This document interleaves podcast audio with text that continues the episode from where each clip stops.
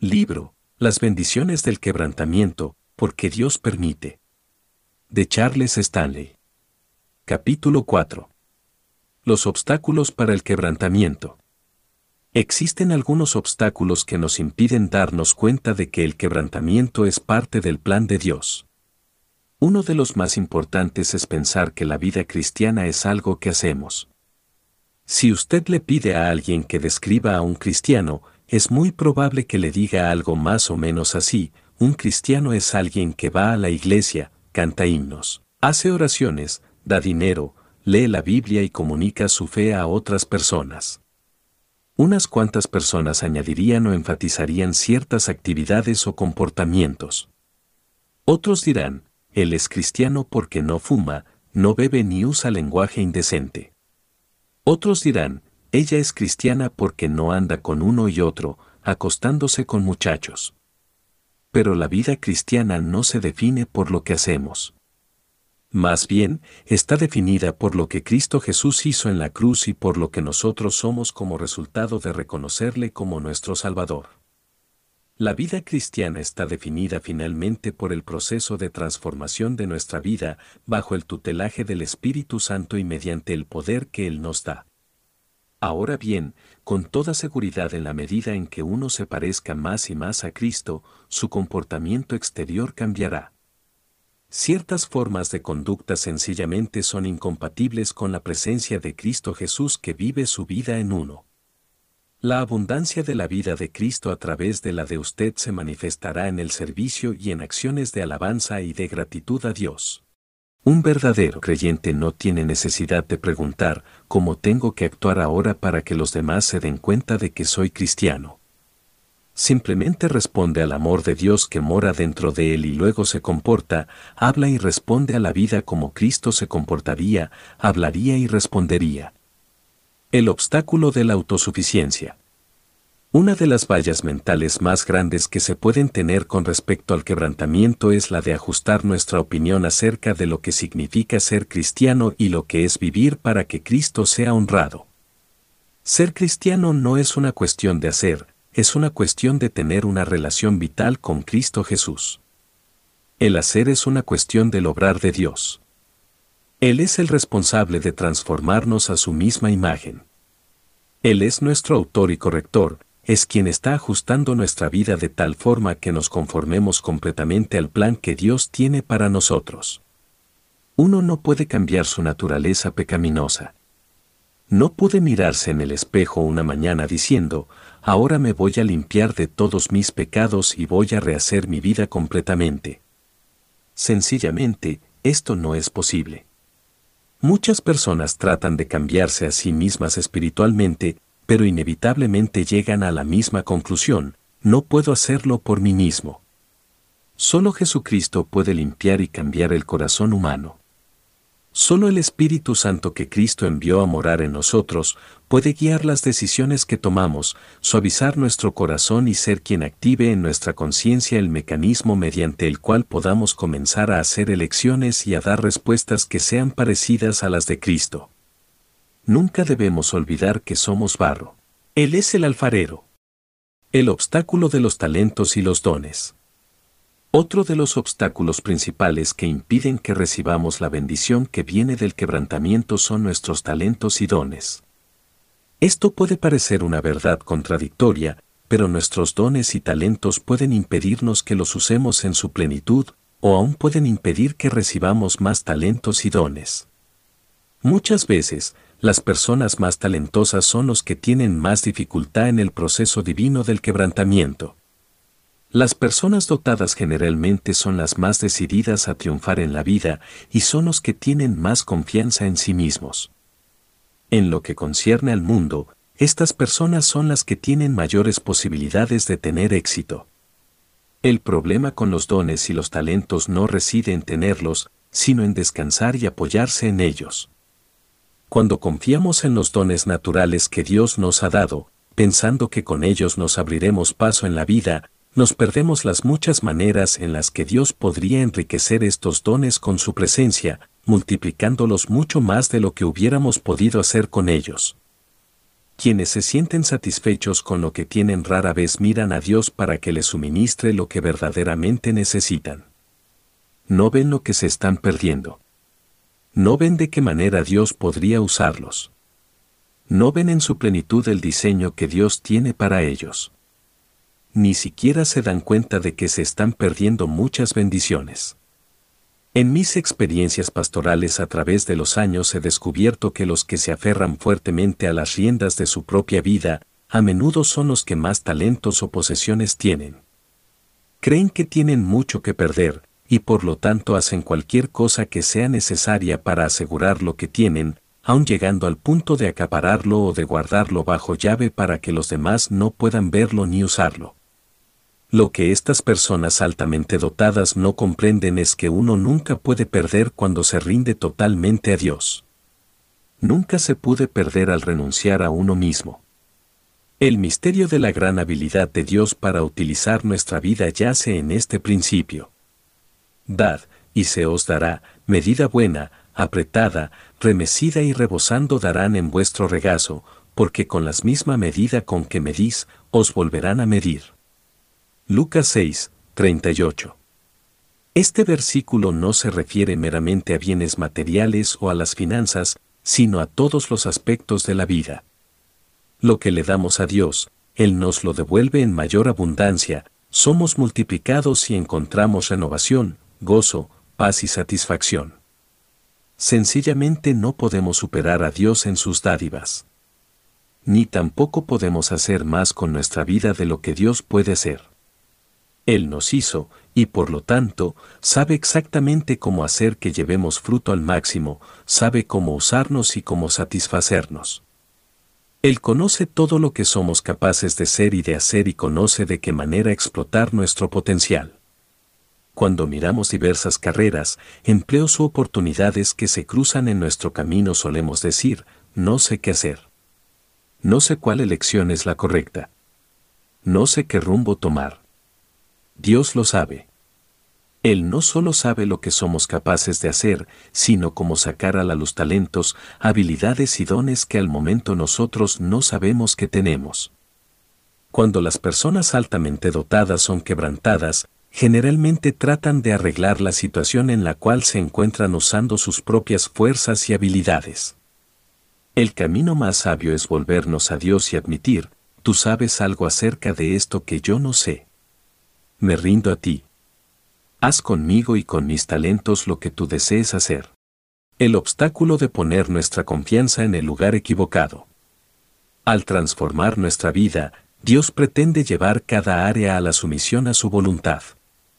En el camino para lograr este propósito, Dios quita de nosotros todos los obstáculos que nos impiden rendirnos totalmente a su voluntad y que nos impiden confiar completamente en Él. El propósito de Dios es que confiemos en Él completamente. Mientras pongamos nuestra confianza en cualquier cosa que se encuentre dentro de nosotros, no estaremos confiando en Él absolutamente. Aquella cosa en la que confiamos en lugar de Dios. Consciente o inconscientemente, se convierte en un obstáculo, en una piedra de tropiezo, una barrera, un estorbo que nos impide confiar en Dios.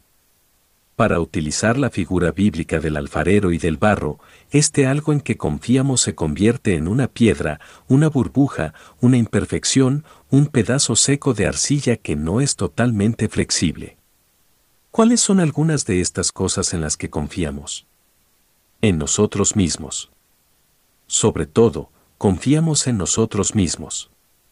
Nacemos con una independencia orgullosa. Muchas personas han puesto un gran cartel en la pared de su alma, Dios, manténgase alejado. Otros le dirán al Señor, Dios, puedes tener este porcentaje de mi vida, incluso le dan hasta el 95%, pero esta otra área me la reservo para mí. Deseamos ir a donde se nos da el capricho, comprar lo que nosotros queremos comprar, hacer lo que queremos hacer, tener la clase de amigos que a nosotros nos gustan, y vivir en el lugar y en la forma que se nos antoja. Sin embargo, Dios nos dice que si deseamos tener la plenitud de su poder, de su sabiduría y de su amor, debemos confiar en Él completamente y no debemos reservar ninguna parte de nuestro ser para nosotros mismos. en la riqueza. También confiamos en el dinero o en los logros materiales.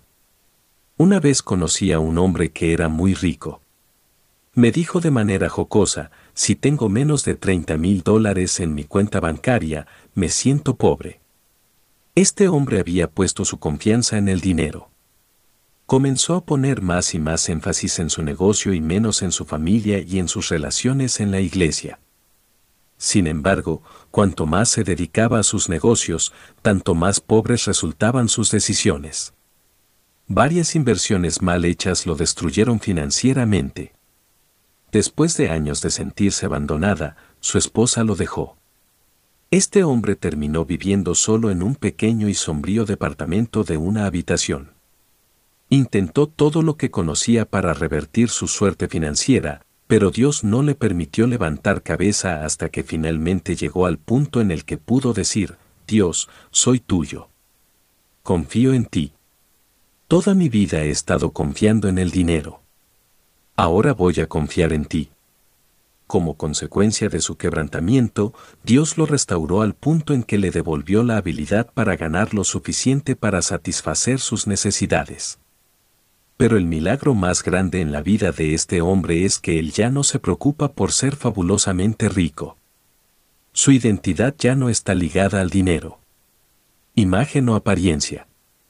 Algunas personas confían en su belleza o en la apariencia de éxito que tienen. Se fían en su imagen pensando que ésta las hará salir adelante en la vida. Una vez conocí a una mujer que vivió toda su vida dedicada a ser hermosa aun cuando llegó a ser una mujer mayor era hermosa y siempre estaba muy elegante. Para ella, dar una buena impresión siempre era muy importante.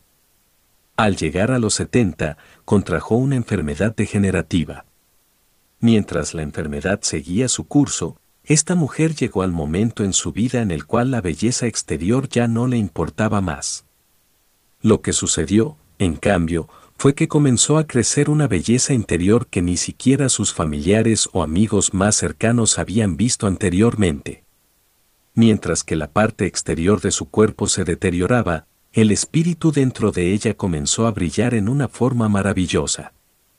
Se transformó en una inspiración para cada una de las personas que la visitaban porque ella podía comunicar con libertad la gracia de Dios que obraba en su vida. Esta mujer murió en paz, con un gran gozo en su corazón.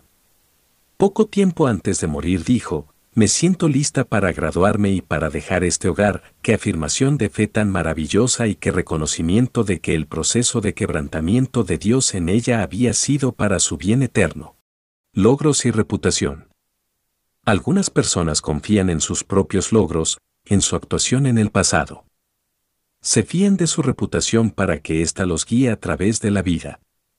Hace unos cuantos años, conocí a un hombre que era extremadamente arrogante y orgulloso. Tenía una gran veta oscura de maldad. Una vez lo oí hablar, y Dios habló a mi espíritu diciendo, ora por él. Esto era lo último que yo hubiera pensado hacer, pues el hombre no me agradaba. Algún tiempo después, me encontré por casualidad con él y me invitó a comer. Yo no estaba muy interesado en ir, pero accedí. Mientras conversábamos descubrí que tenía un espíritu dulce y amable. No era en absoluto el hombre que yo había conocido. Entonces me contó su historia. La compañía que él mismo había fundado lo obligó a hacerse a un lado. Aquí fue cuando tocó fondo, pero en el proceso se volvió a Dios. Se sometió al proceso de quebrantamiento y le rindió su vida a Dios. Todavía estaba sin trabajo cuando yo lo encontré, pero había fundado otra compañía con dos socios y esta vez la estaba manejando de acuerdo con los principios divinos de amor y de respeto por sus empleados y compañeros. Cada vez que intentamos dormir sobre nuestros propios laureles, corremos el peligro de ser quebrantados. Estamos confiando en nuestra actuación en el pasado en lugar de confiar en la providencia de Dios para el presente y el futuro. El obstáculo de desear mantener el control. ¿Qué área de su vida está reteniendo sin cedérsela a Dios hoy? ¿Cuál es el área sobre la cual ha decidido retener el control? ¿Qué parte de su vida preferiría que Dios ignorara? ¿Cuáles son las áreas de su vida en las cuales preferiría que Él no se inmiscuyera? Algunas personas que conozco hablan con Dios acerca de estas áreas y aún admiten que rehusan rendir el control de las mismas a Dios. Intentan justificar su comportamiento diciendo, nadie es perfecto, o le dicen a Dios que, como llevan mucho tiempo tratando con este aspecto de su vida, están por llegar a la conclusión, Señor, debes de haberme hecho así. Lo cierto es que no quieren someter esta área de su vida a Dios. Conocí a un hombre que durante años fumaba dos cajetillas de cigarrillos por día. Enseguida admitió que él sabía que fumar era un mal hábito y que estaba afectando su salud. Le sugerí que oráramos juntos para pedirle a Dios que le diera la fuerza de voluntad para dejar de fumar, pero él rechazó la oferta. Bueno, no creo que Dios se preocupe por esto, me dijo. Depende de mí si quiero dejar de fumar. Recién cuando le diagnosticaron enfisema, este hombre me llamó para pedirme que orara por él. Una mujer que conozco, durante años había tratado de quedar embarazada. Ella y su esposo habían gastado miles de dólares buscando especialistas y viajando a las clínicas especializadas en fertilidad. Una vez le pregunté a ella y a su esposo si le habían preguntado a Dios cuál podría ser su deseo para ellos. Se rió mientras decía, tengo temor de preguntarle a Dios acerca de esto. Pudiera ser que Él nos dijera que no desea que tengamos hijos. Cada uno de nosotros tiene estas áreas en la vida en las cuales deseamos mantener el control absoluto. Y son precisamente las áreas en las cuales Dios se introduce. En realidad, estas áreas que queremos mantener fuera del alcance de Dios son precisamente aquellas en las que Dios pone su atención para quitar de nosotros cada vestigio de nuestra independencia. Su deseo y su propósito es que vivamos en total dependencia de Él. Nada inferior a una completa dependencia será suficiente.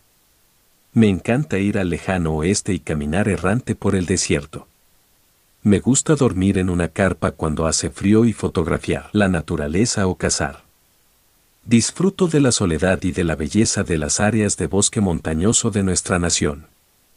En la mayoría de mis viajes al bosque, me pongo en contacto con un hombre que arrienda equipos y me asigna un caballo para la excursión. Algunas veces he tenido caballos muy dóciles que al menor movimiento de las riendas saben exactamente qué hacer. Estos caballos obedecen instantáneamente. Algunas veces hasta una mera palabra es suficiente. Otras veces he cabalgado sobre caballos muy independientes.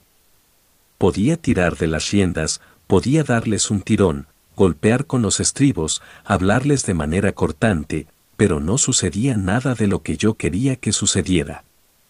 Supuestamente a estos caballos los habían amansado, pero en lo que a mí me concierne no los habían amansado muy bien. Algunas veces, estos caballos independientes me pusieron en situaciones peligrosas, embistiendo colina abajo o plantándose de golpe en senderos muy estrechos.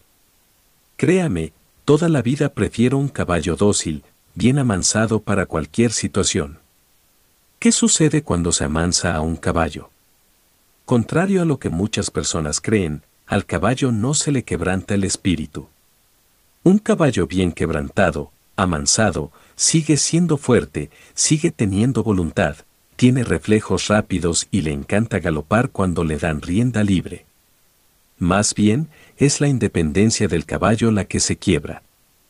El quebrantamiento del caballo trae como resultado la respuesta instantánea de obediencia a su jinete. Cuando un hijo de Dios es quebrantado, Dios no destruye su espíritu. Cuando venimos a Cristo, no perdemos el entusiasmo de vivir. No perdemos la fuerza de nuestra personalidad. Lo que sí perdemos es nuestra independencia. Se sujeta nuestra voluntad a la voluntad del Padre de tal manera que podamos prestar obediencia inmediata a aquel a quien llamamos Salvador y Señor. Ahora bien, nosotros podemos insistir en seguir por nuestros propios caminos. Dios no nos despoja de nuestra libre voluntad ni antes ni después de reconocer a Jesús como Salvador.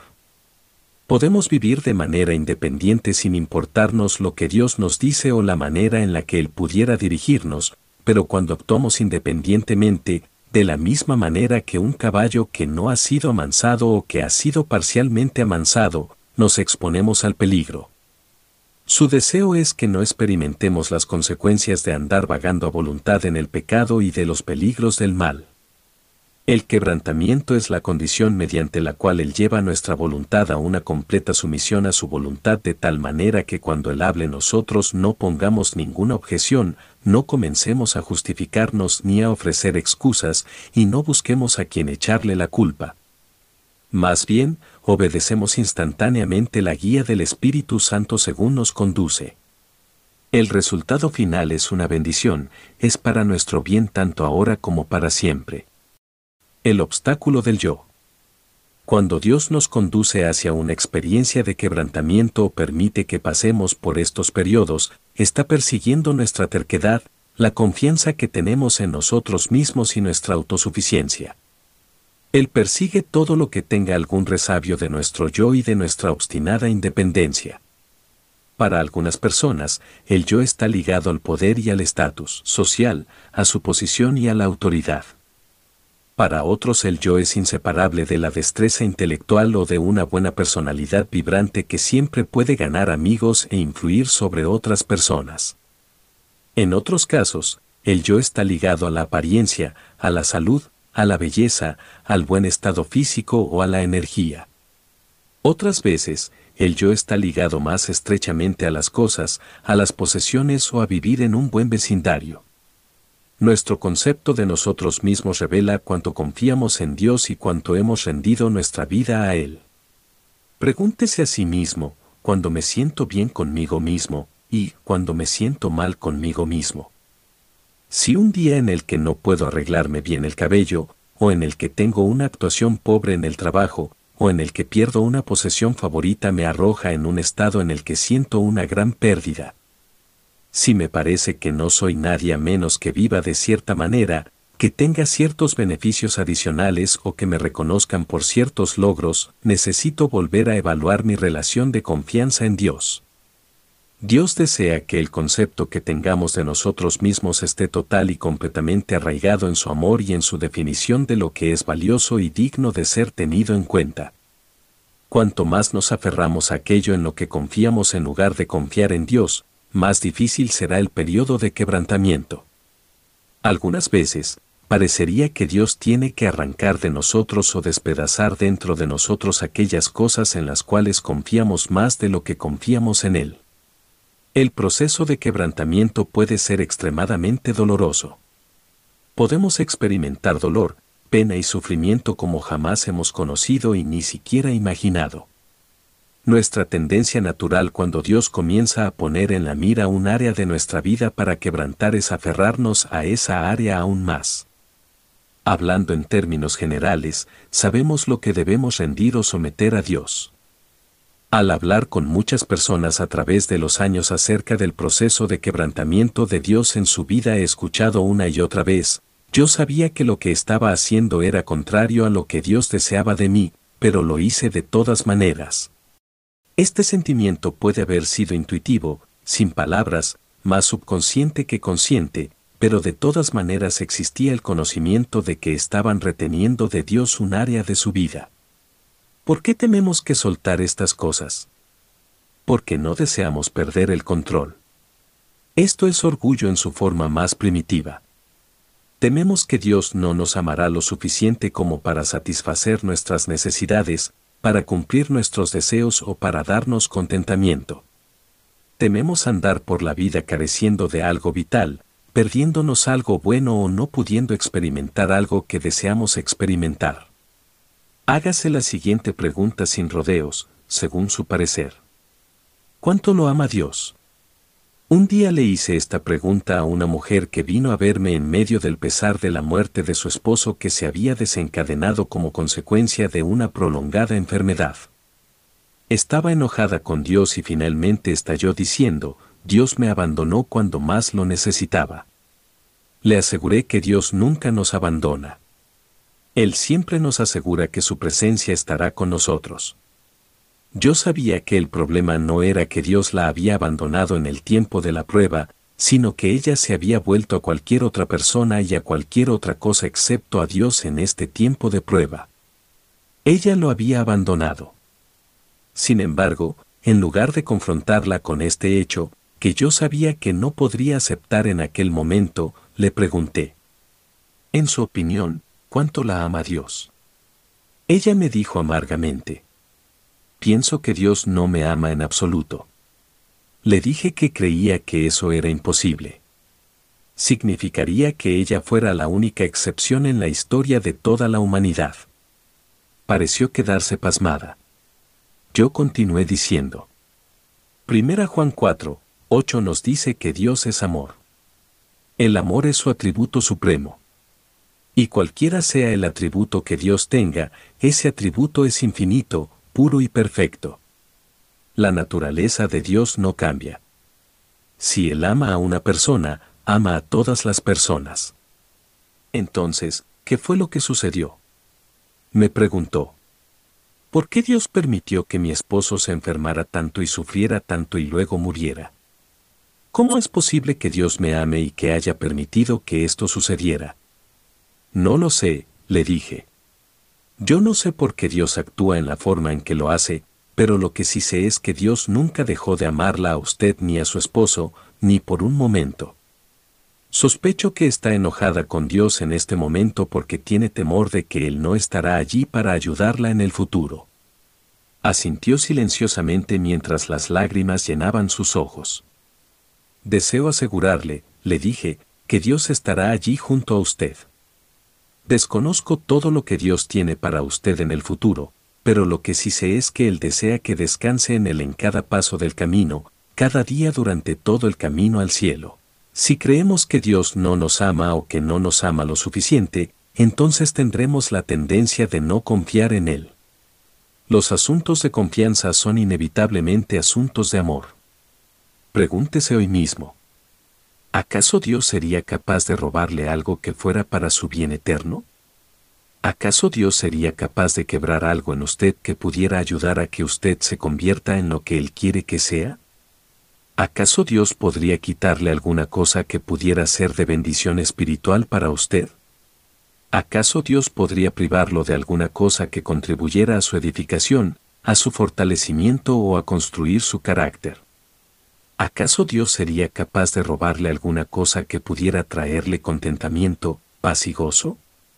¿Sería Dios capaz de quitarle aquellas cosas que le ayudarían a usted a rendir al máximo de su potencial? No. Dios no les roba a sus hijos. Él no mata ni destruye a aquellos a quienes ama. Él no priva a sus hijos de nada como si les estuviera jugando alguna clase de broma cruel a ellos. En Juan 10, 10 Jesús dijo, El ladrón no viene sino para hurtar y matar y destruir, yo he venido para que tengan vida y para que la tengan en abundancia. En todo tiempo, en cada situación y circunstancia, Dios está obrando en algún área de su vida, llevándolo al lugar donde usted deseará convertirse en lo que Él quiere que sea y lograr lo que Él quiere que logre. Él lo está moldeando para que pueda tener los deseos de su corazón porque le está dando la forma a su corazón para que desee aquello que Él desea para usted. Él está obrando dentro de su espíritu para que pueda conocer su voluntad y estar dispuesto a hacerla. El Señor actúa cada vez que encuentra algo dentro de nosotros que debe ser quebrantado, o que aún debe ser destrozado, para que nos convirtamos en la clase de personas para lo cual nos creó. El obstáculo de nuestra respuesta.